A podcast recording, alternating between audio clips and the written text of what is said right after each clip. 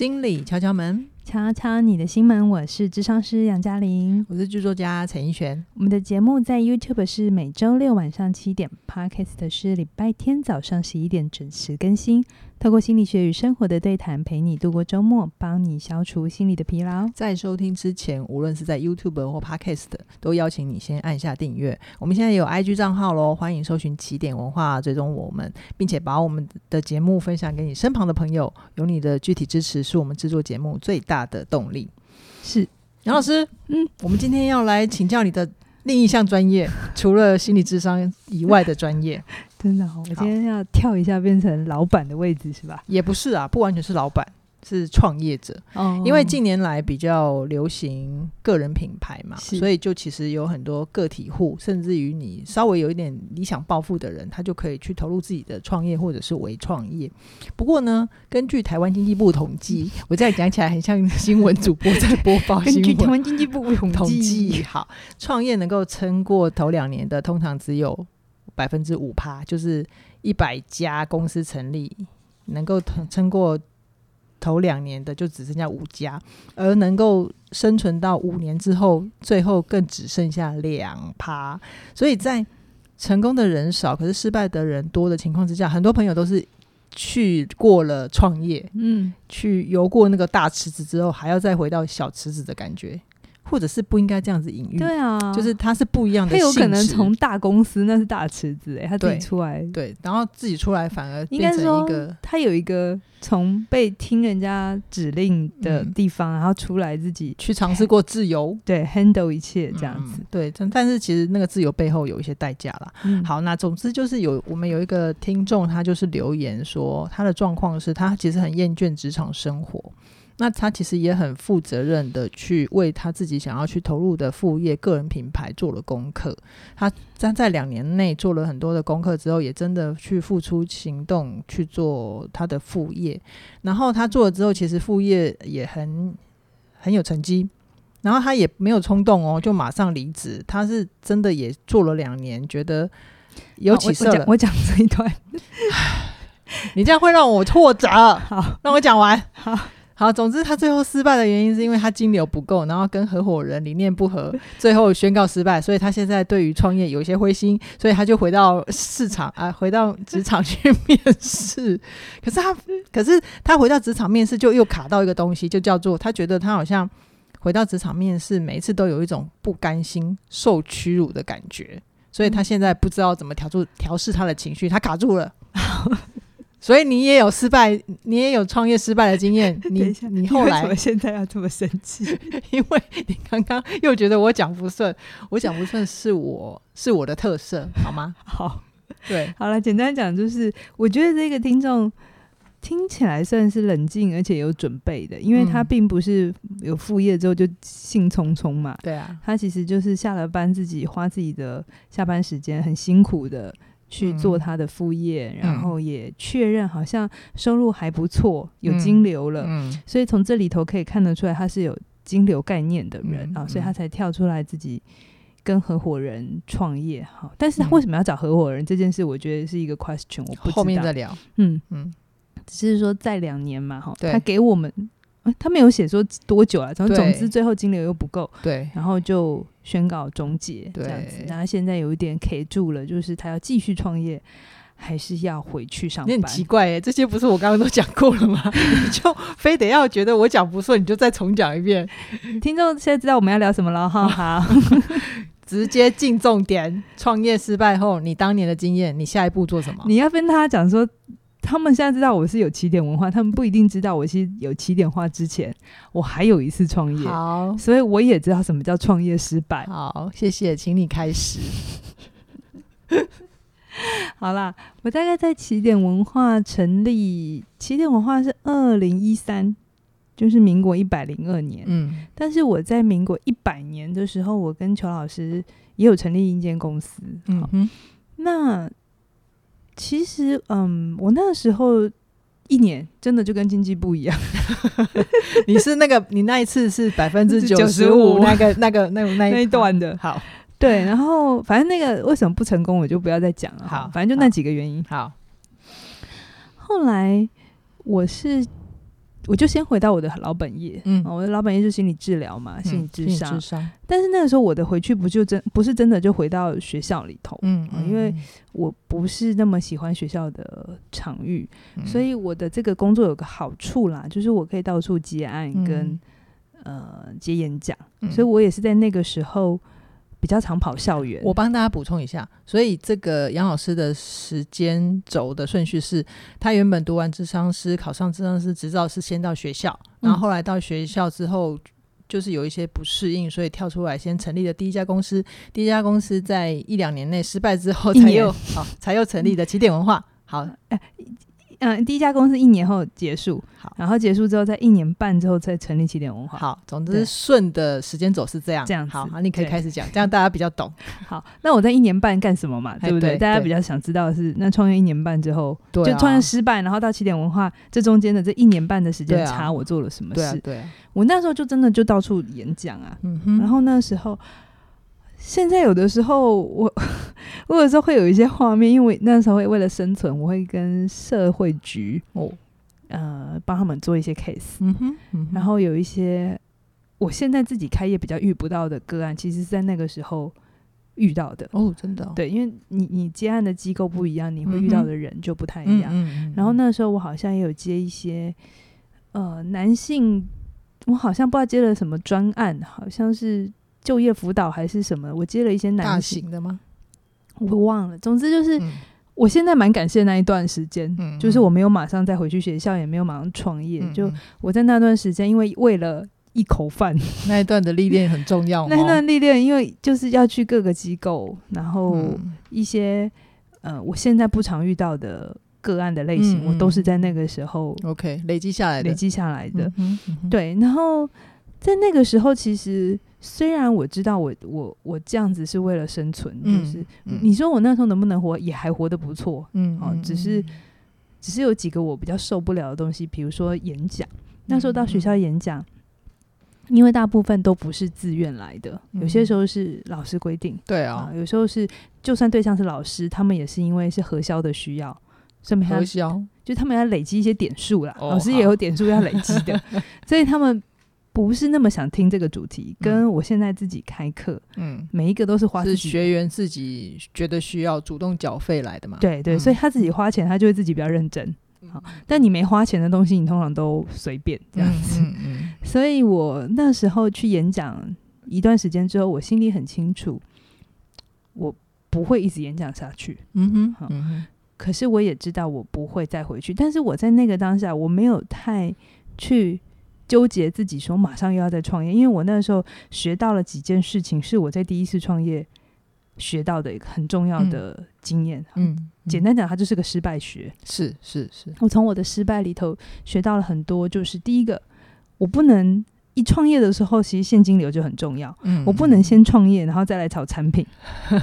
我第一次创业真的有点是天真到觉得，哎、哦欸，我有专业，凯宇老师也有专业，我们应该可以啊，没有问题。你们那时候是先开了公司，对但没有想产品，对，不知道要拿什么跟这个世界连接，跟这个市场啦，对，嗯、对，就会觉得，嗯，应该我有专业。市场上都就应该会需要我吧？哦、有没有很天真？原来杨老师也有过想当然尔的阶段。有啊，所以我现在可以给你们批这些东西，都是因为我曾经也那么傻过。好的，好的，没问题。然后这是第一个，一定要有产品，嗯、然后再开公司，再开公司，然后现金流很重要。嗯嗯。那另外一个就是开公司，就是这个这个网友也有讲到，财务其实很重要。嗯嗯嗯。特别是如果你没有投投资人的话，你的创业准备金是会烧完的。嗯、所以我在成立起点之后啊，呃，我对于财务的要求，就是现金流的这个要求，还有那个进出水量，我非常的 care。你很盯紧我，我这一次就是真的是 一笔钱一笔钱这样算。嗯、然后因为还好我大学念经济，嗯、然后我也有在会计修修了一些东西，虽然我不会自己做报表。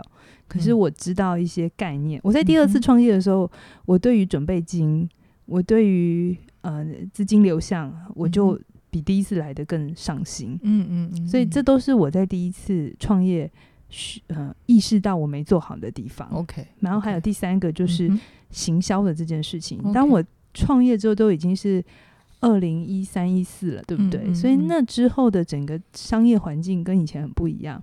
以前你是东西还不错。嗯，其实它会自己扩散。嗯，但现在因为所有的人都在做自己的品牌，啊，做自己品牌，然后选择真的很多。嗯，然后手机时代会让。这个注意力是一直被大量的瓜分的，嗯嗯，所以如果你不做行销的时候，是真的不会有人看到你。好产品也不见得卖得掉。对，嗯嗯，对，所以在这个时代里头，我意识到，无论我自己有多不想，无论我自己觉得，嗯，行销这种事，嗯，对，但是 我还是得学，嗯，还是得去碰，嗯，我为了让我自己的东西出得去，嗯，所以我其实第一次失败之后。你说我挫不挫折？我蛮挫折的，嗯，可是我没有花力气去怪市场，我其实反而知道我有很多的不足。嗯，我其实是从学校跳出来第一次创业的时候，我才知道我有多天真。因为在学校的时候，什么事情都会弄好，嗯嗯，所以你都会觉得这东西没有很难。它就是一个健全的体制啦，它资源都已经在那了。嗯，可是我出来创业才知道，哦，这个要钱，那个也要钱，因为你什么都没有，就都只能靠自己。在学校里头，你东西坏掉，你还可以扣一下资讯部的人来帮你修一下。你现在你现在去哪里找资讯部？对，没有。资讯部就是你要自己花钱请工程师啊，要不然就是你要拜托你的朋友，对不对？嗯、就是你所有东西就开始真刀真枪了。嗯嗯嗯。所以，嗯，老天爷很很公平啦。嗯、那一次我我是现在回头想，真的是没有准备好。可是你说我第二次有准备好吗？没有，我刚开始也是错的要死。嗯，就是。嗯，就是所有东西都在学，但是我在第一次失败的时候，我我真的有意识到，我可能还有很多东西是不足的。甚至我在第二次起点要成立的时候，我跟凯老师很挣扎。嗯嗯，我们刚开始觉得。不想要自己创业了，而且你们那个时候才刚失败过，对不对？大概一年多嘛，所以我们那时候就觉得啊，不是个创业的料。你们胆子很大呢。我本身是不想再第二次创业的哦，我只是想要跟人家合作，然后做我想要的作品哦，就是过我想要的生活就好。我没有非得要透过创业这个。方式实现自己真的没有。嗯嗯，在第二次有起点之前，嗯嗯，我的想法就是，对，我回不去当上班族，但我也不等于我要当个创业家，我可以有别的方法嘛，就是很多合作的模式也可以当个 SOHO 族或者有个人品牌，这样就可以了。我的心愿就这么小。那后来是什么原因在让你们决定在？后来当然就是因为合作不下去。不过我觉得我刚刚也在杨老师分享那个过程里面听到一个还蛮可贵的东西，就是虽然你已经有专业了，然后你从学校这么好的环境跳出来，结果你什么金流啊、产品啊、行销样样都自己来，嗯，是还真的蛮弯得下腰的。对，那一段时间需要学好多东西，蛮辛苦的，很辛苦。对，嗯、对，所以所以当你在呃第二次要创立起点的时候，或者是你还在。呃，思考你的路线要怎么走的时候，就是你会有跟我们这个网友一样，就是回到市场面试，回到职场面试，会有那种受屈辱的感觉，所以才觉得自己非得要创业不可吗？我每次屈辱的感觉，只有在演讲的时候，他们底下人不理我。对啊，那也是一种屈辱的感觉啊。其实我那时候看到他的留言的时候，他在说这一段的时候，我脑子里突然浮现。吴王夫差跟越王勾践哦，你怎么突然跳到那个裘老师的历史故事？哎、欸，不是只有他会看历史故事好不好？我我的历史也还可以。好好，你比较少讲嘛，你比较都会感，你比较都会感。因为啊，嗯、我每次都不记得人名，我会把刘邦、刘备弄不清楚。好啦，所以他都叫我你不要再讲历史故事。好了，但这次那个夫差跟勾践好像还蛮清楚的。好了，大家都知道吴王夫差、越王勾践的故事嘛，是对不对？我你想想看，如果你是越王，你在第一次失败的时候，嗯、你会不会不甘心？你会啊，你是个王哎、欸，大王哎、欸。我记得吴越是有世仇的，对啊，嗯、他们呃，他们之间就是打来打去很多次，而且刚开始是越王赢嘛，对，反正后来就中间他们各自都有不可考，不是不可考，是故事太长，好好故事太长。可是他为什么吞得下去？嗯，当然，他那个旁边的幕僚也很重要。他说了一番话，嗯。嗯嗯，但是其实，我觉得这个大王，他这个国王，越王，越王，他他真的可以可以听得进去。好的原因是因为他他真切的知道自己需要时间赢回来，就算现在他在打也没有用。嗯哼，越王的那个时候嘛，嗯、所以他就十年什么？十年生聚，十年教训。对对对对对对对。那我不知道这个网友发生什么事情，嗯嗯就是你是真的去面试，然后对方羞辱你说啊，你也创业过，怎么没继续这样吗？哦，还是人家没有这样，只是只是嗯，就是只是问一些该问的问题，可是你好像觉得你自己有受辱的感觉，嗯、就是到底人家有这个意思还是没有这个意思？我我现在不可考。嗯嗯嗯嗯。可是我觉得。你可以想一想，就是那你为什么要把别人的反应看得这么大？究竟是别人真的对你不好，还是你自己太 care 这道失败的伤痕？嗯哼，所以你只要跟这件事情有关，你觉得没有证明了这件事，你没有成功这件事情，这个疤痕就会一直跟随着你。哦，所以意思就是他自己清楚，他是因为创业失败了，所以才不得不要回职场面试，嗯，所以他可能是在。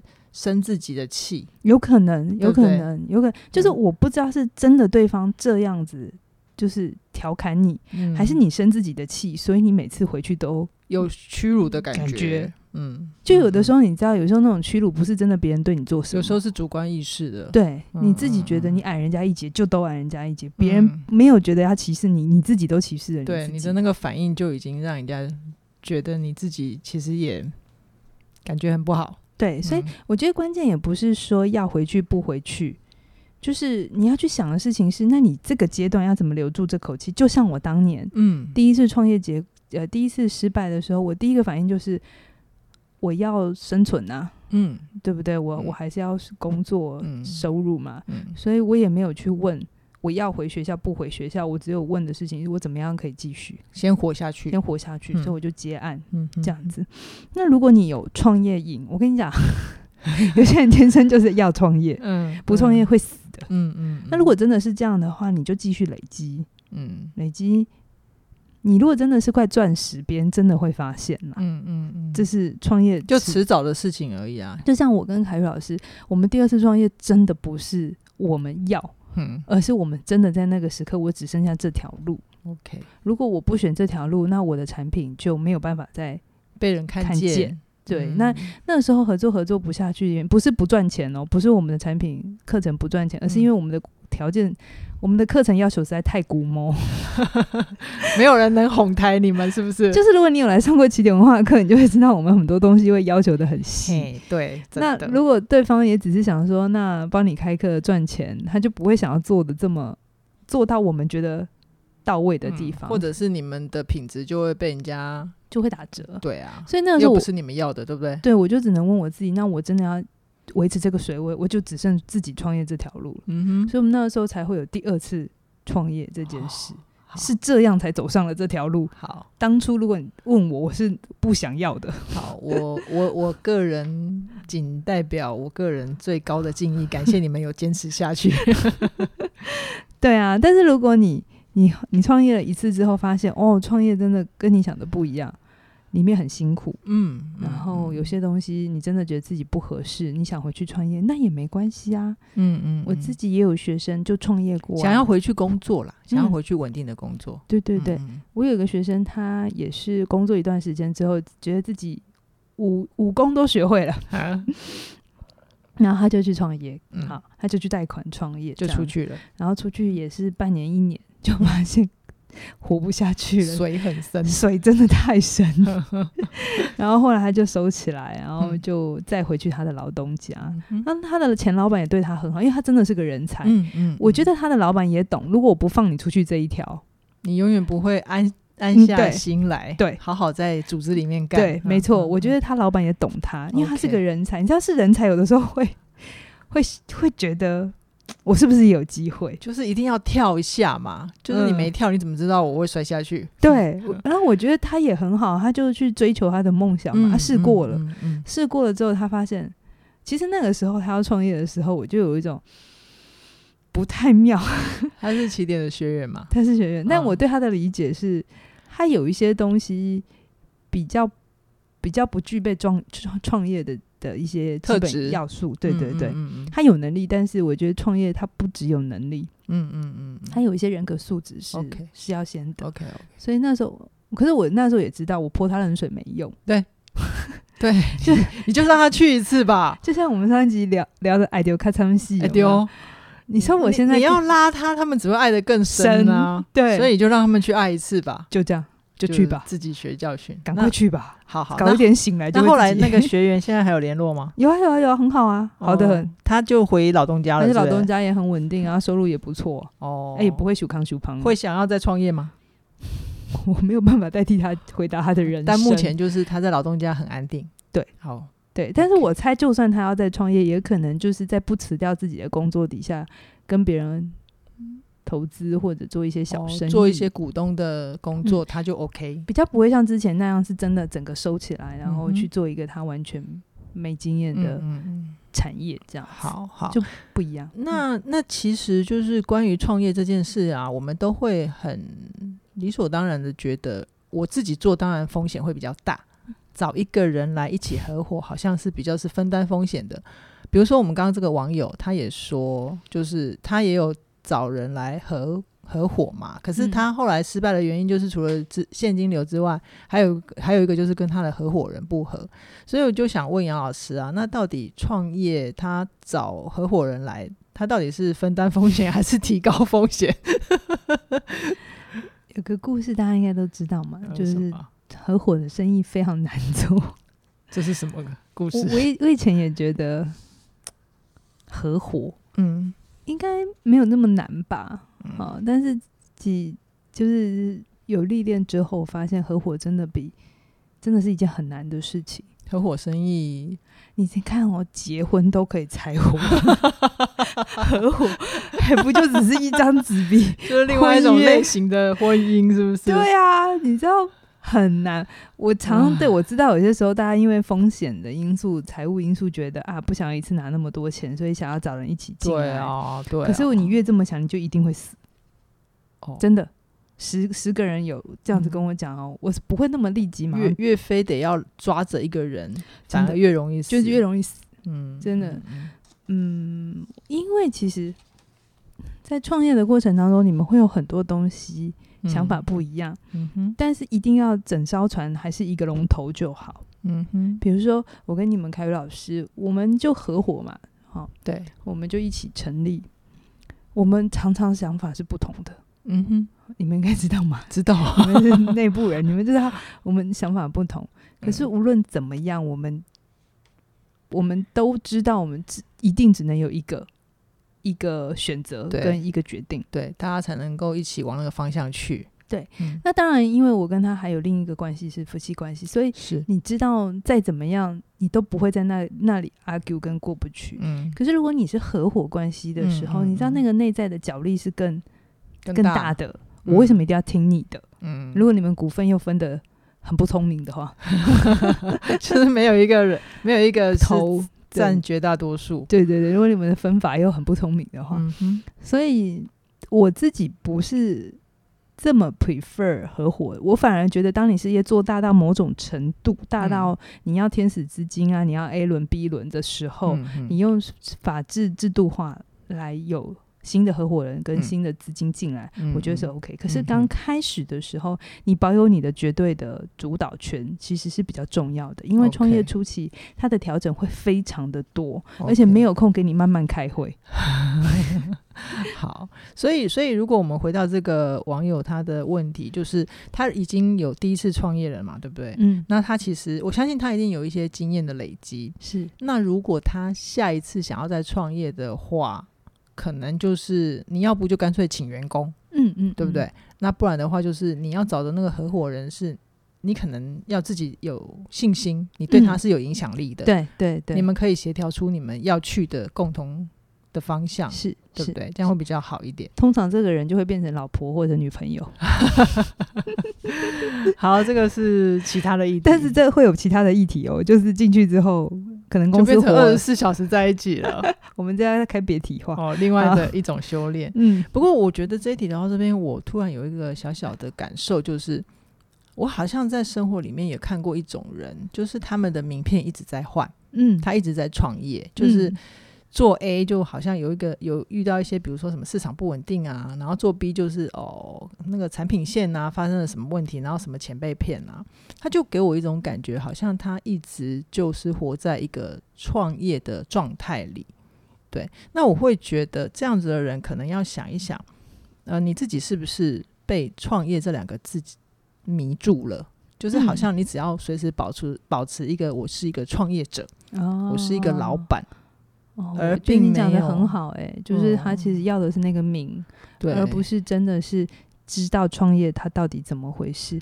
我一直到现在创业第八年了，起点第八年了。嗯你问我创业是什么？我觉得我卖什么已经不重要了，真的 就是课啊，还是线上课啊，嗯、还是产品。嗯，嗯我觉得创业现在对我来讲，它比较是一种生活形态。是，你要知道，嗯，创业改变的其实是你整个人的思维跟你的所有的行动方式，嗯、它不是只是你卖 A 东西跟 B 东西的差差别而已，嗯嗯嗯、它是整个思维。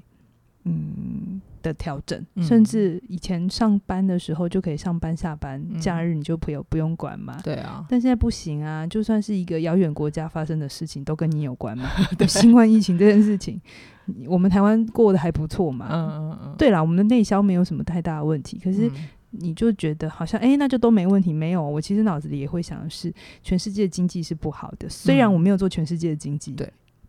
但是我也会知道我的学生的某些产业其实会被影响。嗯哼，那在某些时刻，它会反映在某些地方。对，不等于它马上反映到我的实质营收。蝴蝶效应了。对，所以这这东西都会去想。嗯，那你没事就会都在想这些事情。所以你说老板自由很自由，嗯，可是老板也也有他在承担的东西。老板外表看起来很自由，但他其实他的内在已经就失去上下班的权利。而且也从来没有那种，比如说，可跟同事之间还可以说啊，这家公司的专案是你的责任，然后 B 公司的专案是我的责任，就也没有责任的分别，全部都是你的。对啊，对吧？对啊，而且到年底的时候，老板头都很痛，嗯、因为年底了就要算年终，嗯、你知道吗？财务啊，然后明年我们要做的计划，对。然后行销怎么打？对，然后我们好多东西，就是一直一直源源不绝的哈。嗯，所以除非你真的很喜欢、很享受二十四小时一直在为你的事业嗯付出燃烧，嗯、对，否则的话就先不要 随便尝试 创业这一关吧。对，他都会有代价。现在有些人问我说了：“你要创业好还是上班好？”我说都很好。嗯，上班有上班的好，创业有创业的好。虽然辛苦，但我也没有阻止别人进来。适合适合你的生命，适合你的能力就好。是，而且你也不用觉得进来了就都出不去了。嗯，离婚、结婚都可以再离婚嘛，对不对？那你叫人家。没结过婚的人就跟他讲，结婚进来很可怕，不要进来。我跟你讲，没有用，没有用，没有用。你就让他进来，进来之后他自己玩一遍之后，他就知道适合什么，不适合什么，是，是这样就好了。好，那如果你啊还是对于创业有一些憧憬的话，我觉得就像我们今天的这个网友，他现在卡在一个呃不晓得该继续创业还是回去啊好好上班的这个处境里面，我觉得你就可以。去参考呃凯宇老师的过好人生学，嗯嗯，因为过好人生学里面他会呃凯宇老师会跟你分享，比如说创造结果的能力、做决定的能力，然后经营生态圈的能力，它可以让你在你已经既有的创业的经验上面，再帮你去做一个加成，是。让你可以去避免，比如说你追求了可可是没有结果，然后你重复做了却没有累积。好、哦，那如果这位网友有听到我们节目的话，也许可以去参考一下我们过好人生学。好，杨老师还有什么要补充的吗？关于创业这条路就是上吧，你自己会有体会的。好哦，那我们今天的分享就说到这边，是期待下星期为你提出更精彩的节目。拜拜。拜拜。